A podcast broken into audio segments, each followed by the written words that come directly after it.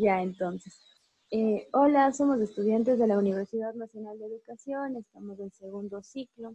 En esta ocasión tenemos como invitada a la profesora Maritza Cárdenas, quien es docente en un centro de educación infantil y nos ayudará respondiendo una, una serie de preguntas. A continuación, mi compañera. ¿Qué cambios considera usted que son necesarios?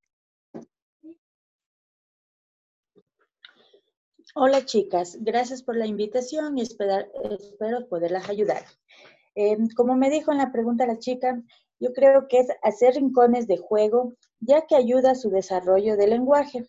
También hacer más actividades donde el niño sea el centro del eje.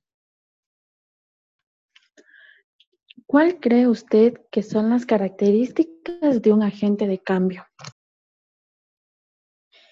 A mi parecer, algunas de las características de un agente de cambio tiene que tener empatía con sus estudiantes.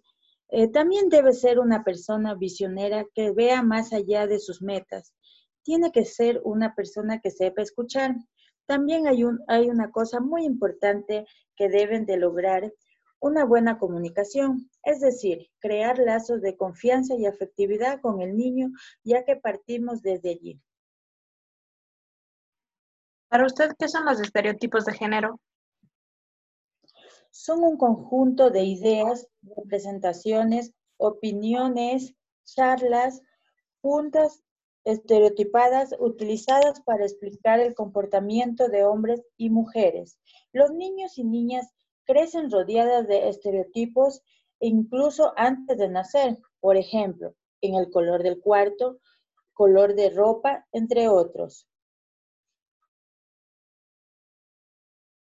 ¿Ha tenido que vivir alguna experiencia relacionada al tema? No, en mi caso se decían antes que las mujeres tenían que estar en la casa.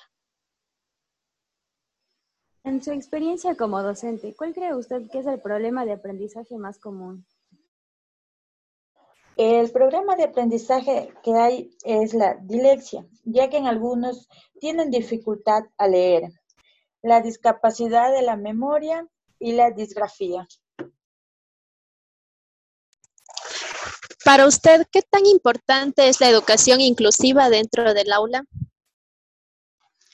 Eh, para mi parecer es muy importante, ya que debemos de incluir a los niños.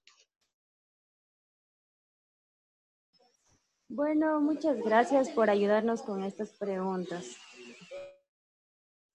De nada, chicas, a ustedes que sigan adelante y cualquier cosa estoy para ayudarles. Muchas gracias.